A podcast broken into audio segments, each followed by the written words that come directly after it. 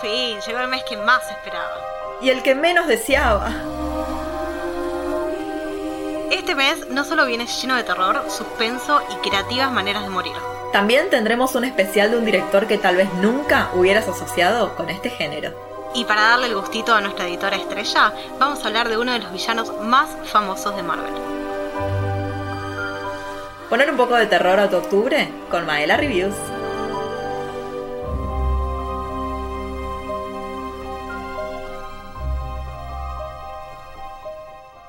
Buenas tardes o buenas noches y sean muy bienvenidos a este nuevo episodio de Maela Reviews. Estamos en el episodio número 69 y chicos, sí, esta vez estamos sacando bien las cuentas, pero se nos está terminando el mes del terror y no lo podemos creer todavía. Debo decir que la hemos pasado muy bien, al menos yo la pasé súper bien en este mes del terror, pero estoy muy contenta de que lo estemos dejando atrás. y lo estamos coronando. ¡Oh! Madre santa este episodio. Primero voy a presentar a mi compañera, amiga y sidekick, Lara Luna. Qué problemático el número de este episodio. Siento que deberíamos haber hecho como los yankees que no tienen piso 13 y pasar del episodio 68 al 70.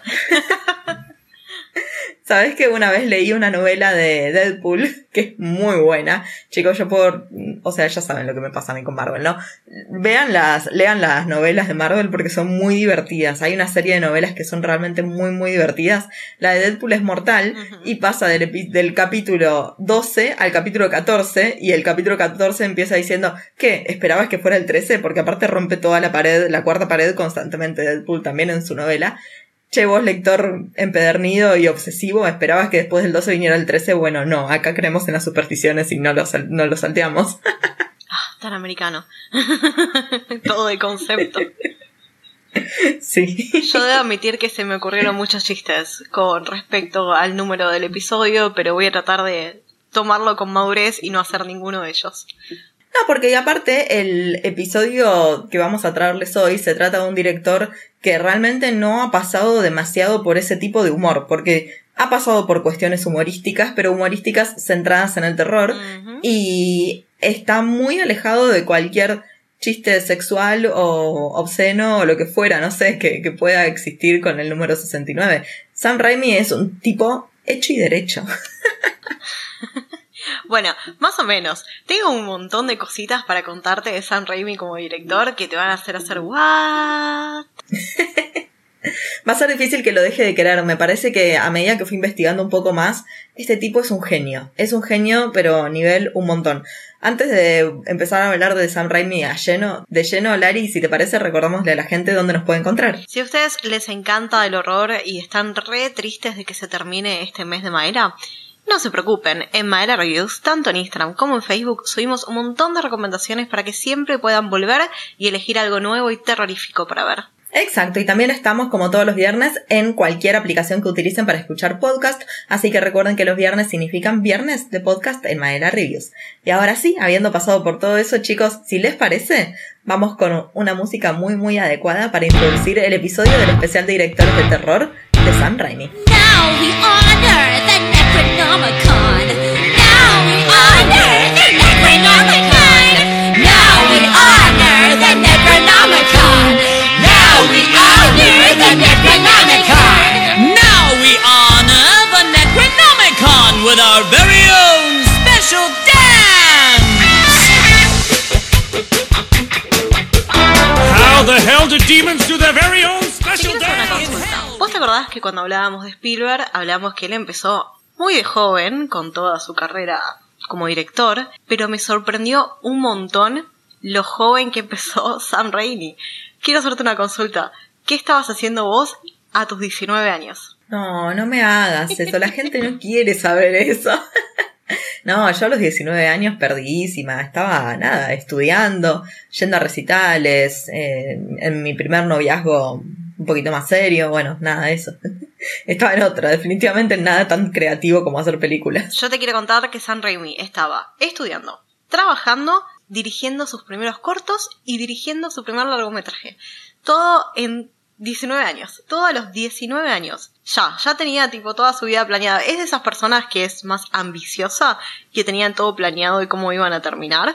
Bueno, 19 años. No, tremendo, tremendo y aparte es un poquito esto que vos decías, ¿no? Hablábamos de la grandeza de Spielberg y de lo muy chiquito que empezó con todo. Eh, Sam Raimi lo mismo, él grababa películas con cuando tenía 8 años, con una cámara de 8 milímetros, o sea, hacía las mismas cosas que hacen los directores que están recontra mega consagra- consagrados a primer nivel. No hablamos solo de Spielberg, hablamos también de Tarantino. Digo, si queremos hablar de capaz algo que esté más en boga en el día de hoy.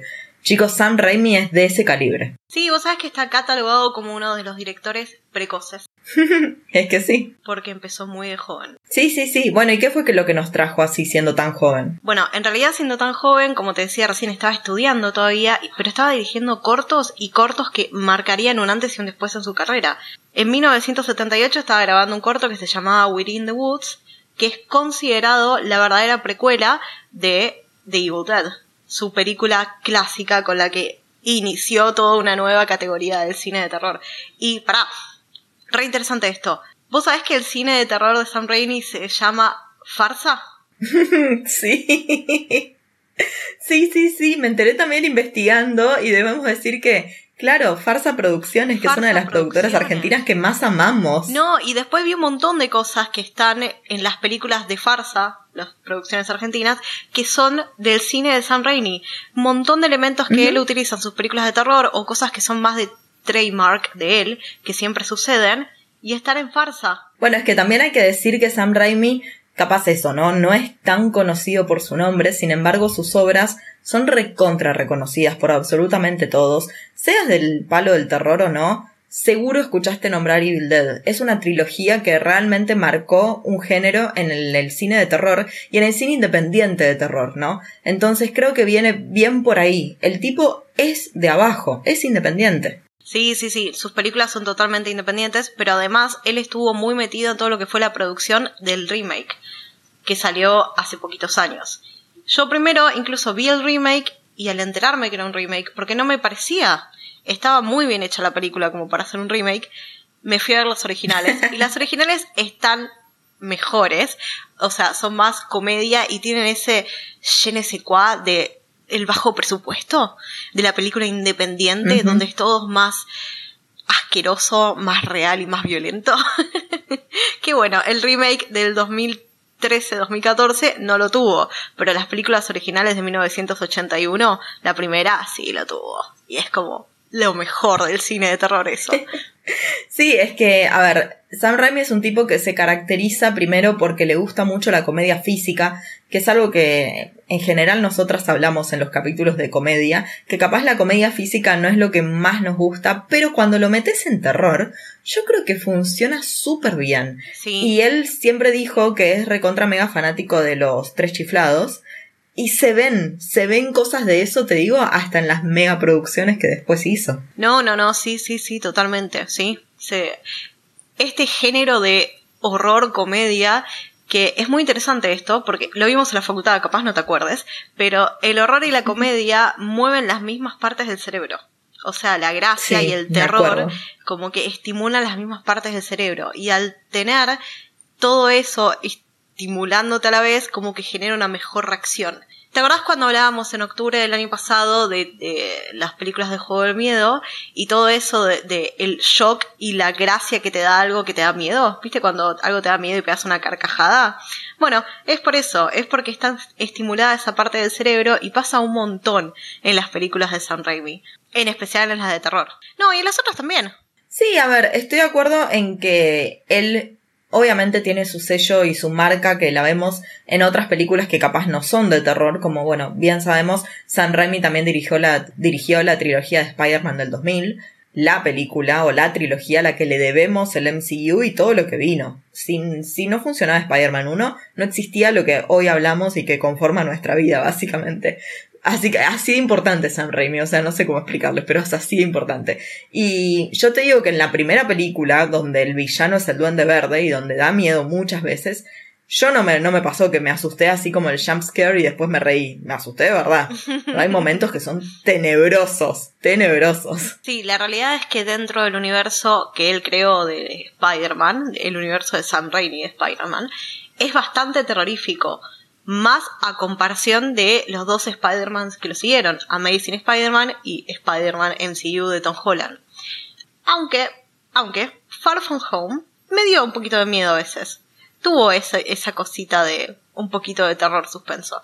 No tanto como las películas originales de Spider-Man. Nada que ver.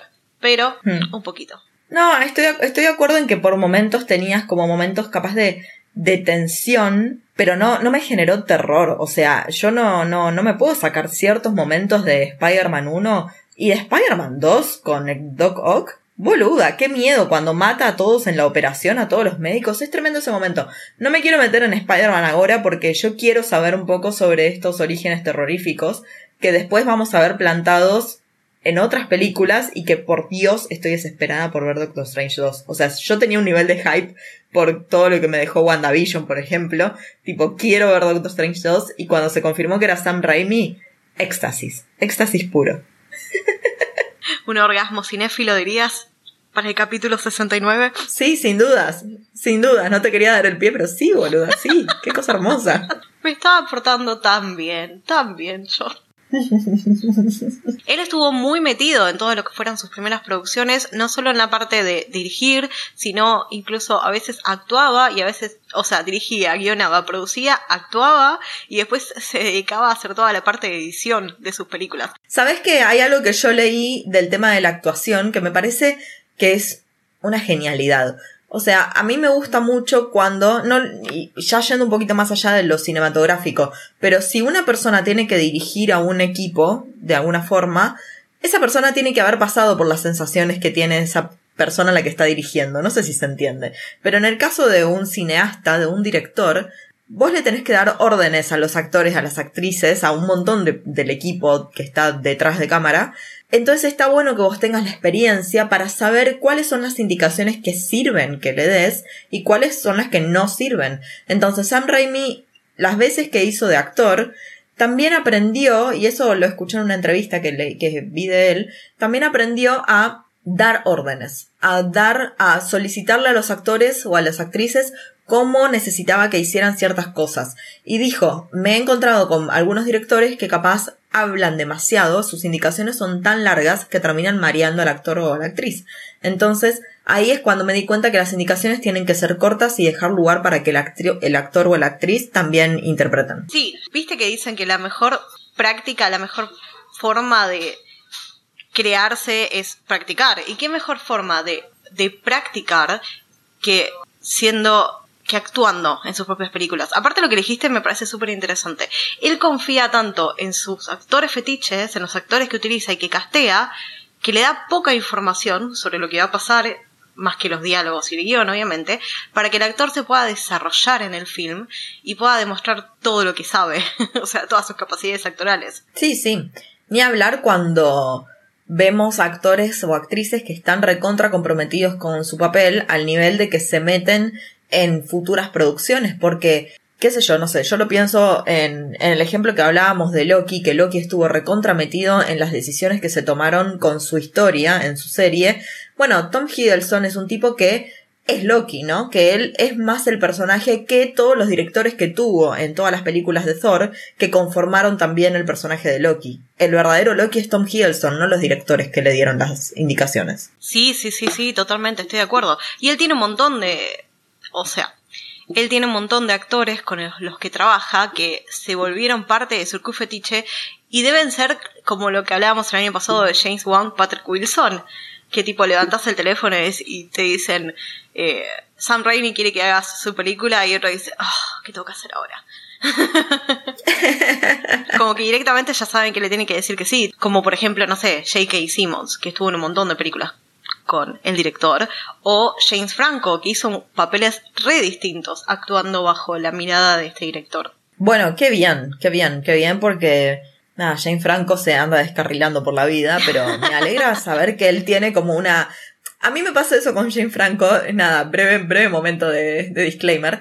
Me pasa con Jane Franco que no me parece un mal actor, al contrario, creo que tiene un montón de herramientas, pero es un nabo, boluda, es, es, es un zapallo, marca cañón. Entonces no, no funciona. Me parece que el problema con James Franco y con un montón de actores de su generación o de su palo eh, son las drogas, básicamente.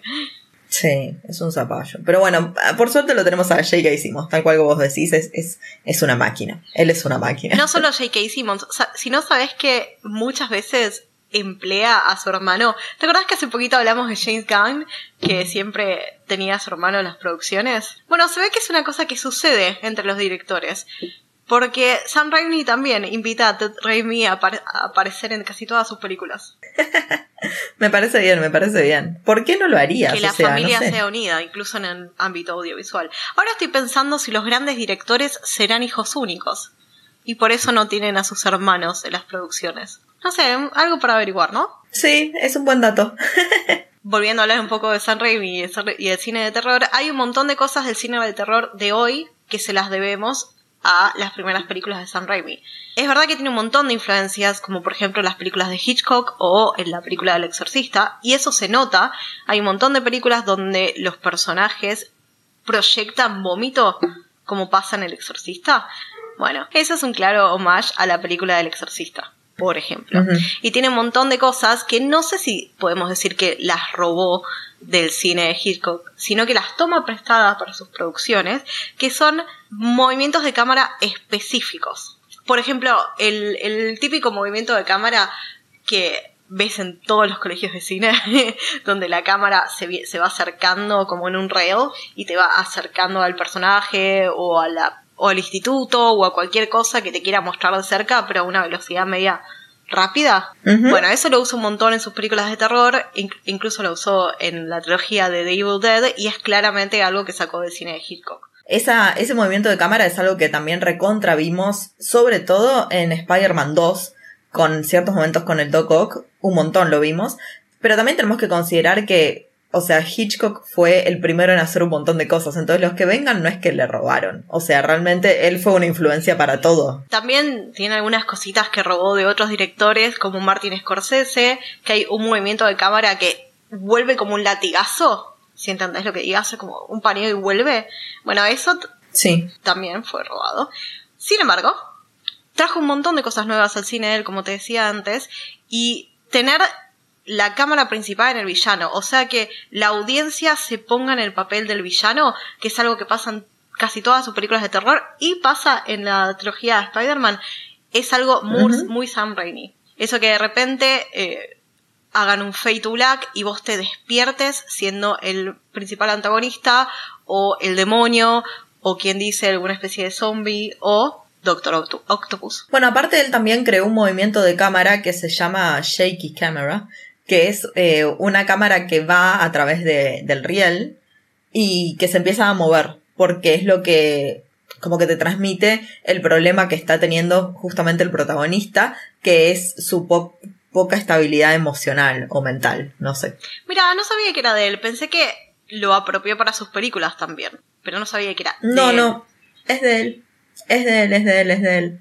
Sí, sí. Y es un tipo que, a ver, desde muy chico, como vos hablabas con Within the Woods, que fue este primer corto que, Es que de atribuimos a. Sam Raimi, claro, fue con eso con lo que él vendió Evil Dead. O sea, él tenía que conseguir los fondos para hacer Evil Dead y salió con eso a venderlo y le costó un poco conseguirlo, termina yéndose a Europa a conseguir los fondos para hacer Evil Dead. Sí, aparte de Evil Dead es una película de muy bajo presupuesto también. Como te decía antes, hay una diferencia gigante entre el original y el remake, por supuesto, porque aparte se llevan 30 años aproximadamente. Pero más allá de eso, la original es mejor. es más, como dicen que tiene los pies sobre la tierra y te asusta más. Aparte, la temática de Evil Dead es así, tiene que, algo que ver, no sé si sabes lo que es el Necromicon. Sí, pero contalo igual para la audiencia por las dudas. Ok. El Necromicron es un libro que está basado en la literatura de Lovecraft, que hay un montón de películas, series que se basan en la litera- literatura de Lovecraft, porque es uno de los maestros del terror. Es uno de los maestros del terror psicológico porque siempre te hacía te hace dudar de lo que estás leyendo si es real o no. Vos, vos sabes que estás leyendo de demonios y monstruos y whatever, que no es real, pero sin embargo te instala el miedo en la parte de atrás del cerebro. ¿Viste como esas series que te hacen dudar siempre de, de que hay algo atrás tuyo o algo en el espejo? Mm, Sí, sí, sí. Bueno, esa clase de sensación que te da de que nada, no es real. Pero que es algo que si la gente capaz no sabe quién es Lovecraft, es un tipo muy muy conocido, pero salió una serie que lamentablemente fue cancelada, pero ya tiene dos temporadas, estuvo siempre en sus dos años nominada a los Emmy, de todas formas se canceló, pero Lovecraft Country habla también mucho de eso. A mí me parece, perdón, me parece loquísimo que cancelen series que están nominadas y tienen éxito. Sí, no, es una locura, estoy de acuerdo. Bueno, cuestión que habla de este libro Necromicon, que es el libro de la ley de los muertos, que tiene un montón de leyes. que tiene un montón de páginas hablando de la muerte y todo. Y básicamente lo que sucede es que el protagonista, que es una persona normal, porque siempre en las películas de Sam Raimi busca que te empatices con el protagonista porque es un che pibe más, se encuentra con este libro y cosas suceden, por supuesto. Pero lo que hizo Sam Raimi bien desde el principio es elegir a quién iba a castear para sus cosas.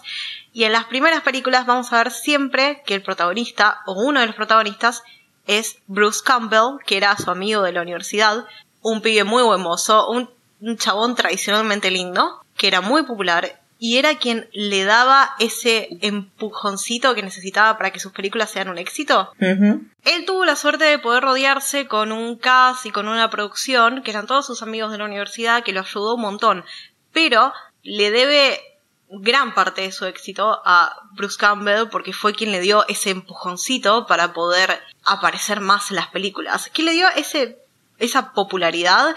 Bruce Campbell era como la rubia linda de las películas de terror, pero el morocho lindo de las películas de terror comedia, de farsa, de Sam Raimi.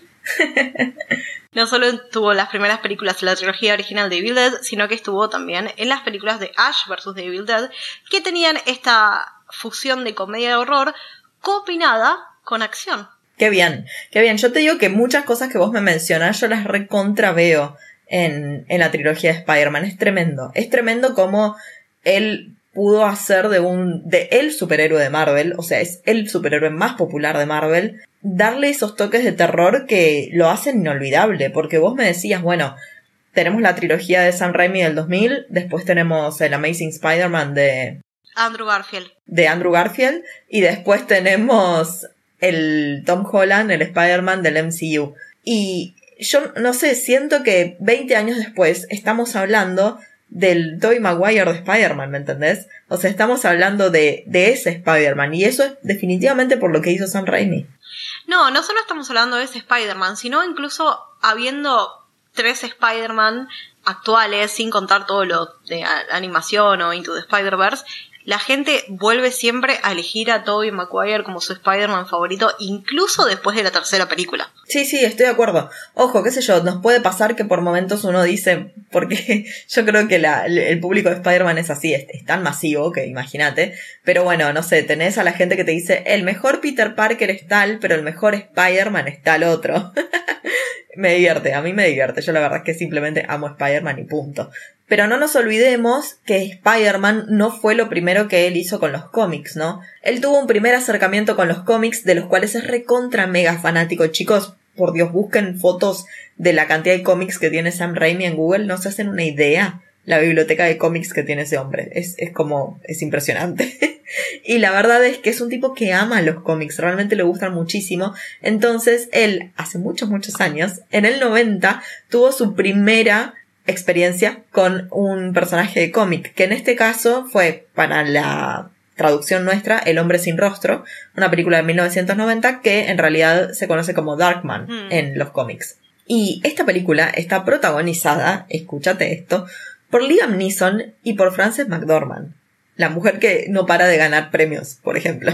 Me parece una locura ese, ese cast principal. ¿De qué se trata la película? Es una película de un hombre que eh, era un, un hombre que era un científico que eh, tiene un problema porque lo quemaron vivo, básicamente. Entonces busca venganza sobre la gente que lo quemó vivo. Y como la gran cosa de Darkman es que él, al ser el hombre sin rostro, puede tener cualquier rostro. No hay descanso para pobre, el pobre Liam Neeson, ¿eh? siempre buscando venganza, de alguna forma u otra.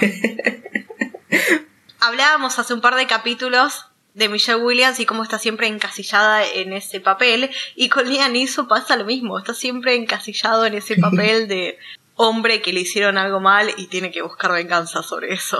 Posta, posta. Pero bueno, la realidad es que después de eso, Sam Raimi tuvo la posibilidad en los 2000 de dirigir entonces lo que fue la ópera prima para el MCU, lo voy a decir así, porque insisto, no, no podría haber existido nada si no le hubiera ido bien a esas películas. Es tremendo. A pesar de que todos sabemos que la tercera es definitivamente la más floja de todas esas y es la más olvidable. Y de hecho, referenciamos a esa película hace un par de episodios cuando hablamos de Venom, porque es lo que aparece en esa película. Pero, definitivamente, vos te cruzas con cualquier persona que le gusten los cómics y le gusten las películas y qué sé yo, y es muy probable que te vayan a decir que la mejor película de superhéroes es Spider-Man 2.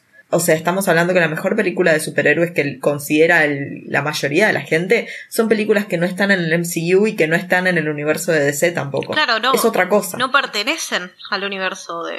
Porque incluso las películas de Hulk, entre comillas, pertenecen al universo. Son incluidas si quieres ver todas las películas del universo cinematográfico de Marvel. Pero las de Spider-Man, ni siquiera, no las de Tobey Maguire y no las de Andrew Garfield. No están incluidas. No, para nada. Y la verdad es que de por sí era un recontra mega desafío, porque de verdad era una película que si le iba bien iba a dar el paso a que se hicieran un montón de cosas. Pensá cuántas películas de superhéroes fracasaron. Yo sabes que, por ejemplo, pensaba, ¿no? Cuando... Esto va a ser en otro momento que lo vamos a hablar bien en detalle, pero ¿por qué tardamos tanto tiempo en tener una superheroína mujer como principal en su película, no? ¿Por qué, por ejemplo, Capitana Marvel tardó tanto en llegar a nosotros? Bueno, ¿Por qué se debe eso? Entre otras cosas, es porque Electra, porque acordate que tuvimos una película de Electra protagonizada por Jennifer Garner, Sí, le fue pésimo. Sí. Claro. Entonces podría haber pasado que una película, con el peso que tiene Spider-Man, que no lo tiene Electra, le fuera mal y quedara vapuleado el cine de superhéroes, que eso no existiera hasta dentro de muchísimo tiempo que se volvían a intentar, ¿no? Pero Sam Raimi logró que sí, que esto funcionara. Y la verdad es que lo logró de una manera increíble. Porque acá estamos hablando que sí, el villano de Spider-Man 1 es el Duende Verde, el villano de Spider-Man 2 es el Doctor Octopus, sí. Pero al principio de todo esto, nosotros vemos la transformación de Peter Parker a Spider-Man. Y esa transformación es recontra problemática. O sea, no te la muestran como algo divino y hermoso que le pasó a Peter Parker, que era un loser total, y que la verdad es que tener superpoderes es lo mejor que le pudo haber pasado. No te lo pintan con un silver lining hermoso, no. Es terrible lo que le pasa a él. El momento en el que la araña lo está yendo a picar, la música es de pura tensión, porque la verdad es malo, le está pasando algo malo, está transformando su vida. Y todo lo que es la transformación de a poco de Peter Parker a Spider-Man cuando empieza a conocer sus primeros poderes, es realmente súper traumática y lo muestra con, con una cámara, una lente que te muestra el trauma que está viviendo él. Y eso me parece que es impecable. Porque posta, podrías haber sentado el centrado el terror en el Duende Verde. Y no, primero lo centraste en el trauma que está viviendo Spidey. Sí, y después obviamente tenés que tener todo en consideración que la muerte del tío de Spider-Man de las películas originales es la peor. Ay, es la peor, te parte al medio. Te sí, mata. sí, sí. Y creo que, voy a decirlo ahora, me parece increíblemente inteligente que la gente del MCU no haya hecho una película de los orígenes de Tom Holland como Spider-Man. Me parece muy inteligente. No entrar en ese error. Como todas las películas de Batman hablan de los orígenes de Batman, me parece muy inteligente que no hayan entrado en ese error porque era un error. No iba a aportar nada. Y por ahí iba a hacer que odiemos al personaje antes de realmente conocerlo. Sí, sí, sí, íbamos a empezar a comparar, que eventualmente sí comparás, pero la realidad es que me parece imposible de mejorar esta situación, esa escena es tremenda. Y después, bueno, vemos todos los momentos del Duende Verde, que el Duende Verde, déjame hinchar, terror, terror, terror heavy metal, el que yo le tengo a Willem Dafoe, a quien amo, pero distintos momentos. Primero, hay un momento en que se está prendiendo fuego una casa y a Spider-Man le dicen que queda un niño adentro una nena adentro, no me acuerdo. Bueno, va a buscar a la persona que queda adentro y en realidad era el duende verde y que está como todo tapado, como, como una manta que a mí me hizo acordar mucho después a las horas, que esa escena también me mata, pero que va y lo agarra del, del hombro pensando que es la persona que tiene que salvar y es el duende verde todo disfrazado y qué sé yo y lo hace pelota. Es tremendo, es tremendo el terror que te genera ese hombre. Sí, en este caso, el villano te da miedo. Te da ganas de ver que Spider-Man lo derrote, por más de que sea William Dafoe y no querés que le pase nada a William Dafoe porque lo más. Pero sí, sí, te da miedo, te da miedo y no. Incluso como decía antes que la transformación de Peter Parker a Spider-Man es traumática, la transformación de Osborn a el Duende Verde también es recontra traumática. Cuando se da cuenta Norman Osborn que realmente tiene una doble personalidad, esa escena en la que habla consigo mismo en el espejo, eso, eso es una joya de la filmación. Es realmente muy buena. Una joya de la filmación, una joya de actuación, porque es tremendo lo que hace Willem Dafoe. Es una escena en la que te da terror porque a él le da miedo. A él le da miedo en qué se está convirtiendo. Es hermoso. No solo es hermoso, sino que le tenemos que agradecer todo a Sam Raimi. No es casualidad que los personajes hayan tenido ese desarrollo y tenido que enfrentarse con sus propios miedos y realidades internos en un cine de superhéroes. A mí me parece la verdad una barbaridad. O sea, todavía, nada, no entiendo cómo, cómo se logró esta maravilla, como que, que, se haya sido tan popular. O sea, es realmente recontra mega popular esas películas de Spider-Man. Y yo lo pienso, y por ejemplo, sí, la pasé re mal. Tenía alto cagazo y por favor que Spidey saliera bien de todo esto.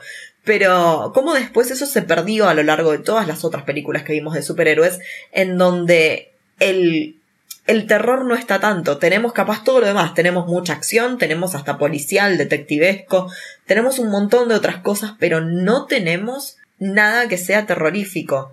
Y por eso estoy tan agradecida porque Sam Raimi vaya a volver para Doctor Strange 2, y esto nos remite un poco al episodio que grabamos hace un par de semanas sobre What If, porque el Doctor Strange que nos motó What If es un Doctor Strange que te puede dar miedo. Y eso es tremendo. O sea, que vayan a usar ese pedacito chiquitito que vimos de What If y que lo puedas traer y pensar para una película de Doctor Strange 2 me parece increíble. Vos sabés que hay algo muy típico del cine de Sam Raimi que le pide a los actores de ser posible que haga- hagan sus propios stunts. No solo, las, obviamente en sus primeras películas no tenía el presupuesto para tener stunt doubles, así que cada actor se tenía que poner la camiseta y hacer sus propias escenas.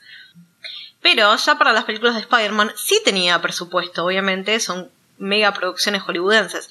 Sin embargo, tanto William Dafoe como Tobey Maguire hicieron la mayoría de sus stunts. Pero no te digo 50%, hicieron como 90 o 80% de sus stunts.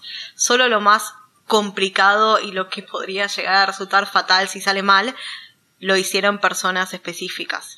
Sí, sí, a ver, me parece, la verdad me parece que está re bien. Porque obviamente banco todo el laburo de, de los dobles de acción y demás, ni hablar, ¿no? Sin dudas. Pero es verdad que, qué sé yo, que uno lo siente más humano. No sé cómo de, de explicarte, pero si vos venís como todo el recorrido viendo a una persona y conociendo sus movimientos físicos, de repente que sobrevivan a ciertas cosas es como hasta medio extraño. Yo en, en ese sentido lo entiendo y me parece bárbaro. O sea, que la gente realmente pueda tener miedo por lo que le vaya a pasar a esa, a ese protagonista en este caso. Así que bueno, vamos a ver qué pasa con Benedict Cumberbatch. Yo creo que le dice que sí a todo porque Benedict es lo más. Realmente espero que sí. Benedict es lo más. Pero lo que sí sabemos es que quien también está en esta película, por supuesto, es Wanda Maximoff. Y ya se terminó de grabar, la película está en postproducción, sale el año que viene, a principios del año que viene, tipo en el verano argentino, así que estamos muy emocionados por eso. Pero Elizabeth Olsen ya salió a decir que apenas terminó las grabaciones la estaba pasando mal. O sea que de verdad daba miedo. Y la pregunta es, ¿el que da miedo es Doctor Strange o sos vos, Wanda? Pero bueno, eso lo veremos más adelante. Ah. Pero la realidad es que, es que, o sea, que te lo diga el propio actor. Yo pocas veces escuché que un actor dijera, che, la pasé mal grabando, tipo, de verdad tuve miedo. Y capaz tiene que ver con todo lo que hablábamos antes de la manera que él tiene de dirigir, viste que no le daba mucha información a, a sus actores, capaz busca respuestas más reales, quizás tiene los sets medios escondidos hasta que llega el momento de actuarlos, anda a saber. Puede ser de todo, tal cual. Bueno, y en la segunda película de Spider-Man, o sea, así como hablamos del Duende Verde, el Doctor Octopus también es un villano no solamente, no solamente super clásico de Spider-Man, sino que recontra bien retratado con un montón de tintes de terror. Y de vuelta, la transformación del Doctor Octavius al Doc Ock es muy buena y también súper traumática. ¿Cómo Matt se la pasa matando gente? Acordate que mata un montón de gente cuando se transforma. Pero no, no, no es el trauma de perder a la mujer lo que lo hace transformarse en el Doctor Oct- Octopus. Hace un montón que no veo Spider-Man 2, debo decir. No, no, no, no es, no es el trauma, o sea, no es el trauma de haber perdido a la mujer lo único que pasa, que, a ver, convengamos que él mata a la mujer, no es que la mujer muere por razones, él mata a la mujer, ahí es como que empieza a darse cuenta de lo que es, de lo que se convirtió y acepta su, su lado doc, Doc Ock, digamos. Qué zarpada las películas de Spider-Man. ¿eh? Sí, la verdad que sí. Qué buen año para el cine la década del 2000. Los primeros cinco años Sí. del 2000, El Señor de los Anillos, Harry Potter, Matrix, las películas de Spider-Man, todas clásicos blockbusters hoy en día. Y en su momento también eran clásicos blockbusters. Y fíjate, y fíjate cómo todo vuelve, ¿no? Porque bueno, ahora vamos a volverlo a ver a Sam Raimi ahora en el MCU con Doctor Strange 2. También vamos a tener la cuarta de Matrix. También vamos a tener el, la serie del Señor de los Anillos. Creo que era en, Amazon Prime. Mm. Así que bueno, evidentemente todo vuelve. Vos sabés que tiene, obviamente hablamos del terror, hablamos de la acción, del cine de superhéroes, pero algo que me sorprendió un montón dentro de su, dentro de su filmografía, está la película de Oz, protagonizada por James Franco. Y recordando a cuando la vi por primera vez, me sorprendió los pequeños detalles que tenía de película de terror para chicos. Es, esa película incluso. Te cuenta más que nada la precuela de todo lo que vendría a ser la película vieja ya de El Mago de Oz, la vieja vieja. Y tiene un montón de, de cositas que son más turbias y más que tu mente adulta cuando las ve dice, oh, Sí, sí, posta que sí. Y yo te digo, estoy pensando, bueno, ¿qué cosas recomendaríamos a la gente que vea de Sam Raimi? Por supuesto que es la trilogía de Evil Dead. Por supuesto, eso es algo que hay que ver. Pero yo te digo, viste que cuando uno va a ver una película del MCU, capaz mira la película anterior, cosa de, viste, mantener la linealidad y qué sé yo. Yo antes de ver Doctor Strange 2, que capaz lo más lógico sería hasta ver WandaVision en realidad, yo antes de ver Doctor Strange 2, yo voy a volver a ver la trilogía de Spider-Man, porque lo que yo siento que voy a ver, a pesar de que eso no sea el MCU, va a ser más eso que otra cosa. Y espero que sea así, tipo es mi expectativa. ¿No te pasa que cada vez que hacemos especial de estos directores, que no sabíamos antes que amábamos, porque a Spielberg lo amábamos de antes, ¿no te quedás con esa idea de qué fructífero y genial que son todos? Sí, sí, sí. A ver, yo voy a decir que yo Sam Raimi lo amaba por Spider-Man. Yo sabía que era un tipo que venía del terror, pero no, no estaba en contacto con ese lado porque ya ustedes ya saben. Pero definitivamente yo veía escenas de terror y veía momentos terroríficos y que me hicieron pasar la mano por el pobre Spidey. Así que en ese sentido sí, es, es un tipo que es un grosso. Y yo te digo, cuando fue el cambio de director de Doctor Strange y se anunció que iba a ser él, fue festejo, tipo, fue festejo masivo. La gente que, que vio el MCU desde sus inicios y que sabe que todo esto se debe a esta trilogía de Spider-Man, festejó a lo grande porque de verdad es una excelente noticia. Debo decir que cuando yo me enteré, lo primero que pensé fue en Spider-Man 3 igual. No, Tobey Maguire no, no, de traje negro bailando fue lo primero que pensé. No, no, no, no, no, a mí no me pasó, no, no, no, no. No sé qué fue lo primero que pensé, pero para mí yo cuando pienso en Sam Raimi es como una sensación de, de enorme felicidad y de saber que estás poniendo la dirección de una película de superhéroes en manos de un tipo que sabe mucho de superhéroes. Así que eso para mí es clave. Qué vinculado que están los cómics con el cine del terror, ahora que estoy pensando. Porque los fanáticos verdaderos de los cómics son fanáticos del cine de terror también. Quizás originalmente los cómics son más de terror que de acción. Hay de todo, no, yo creo que hay de todo, eh. Pasa que capaz los más reales son los de terror. Mm. porque después la acción empieza a ser capaz una acción galáctica y eso es simplemente imaginable por, por lo pronto. Más similar a la ciencia ficción. Claro, exacto. Entonces como que el terror es más real, es tal cual lo que vos decías antes. Muy interesante. La verdad que es una persona muy interesante, Sam Raimi. Es un director muy interesante, es un productor muy interesante. Si tienen tiempo, chequeen todas las películas en las que fue parte de la producción, porque son todas las películas de terror buenas de los últimos años. Alguna no tan buena, porque estuvo en El hombre de la bolsa, que es una de las peores películas de terror que vi en mi vida.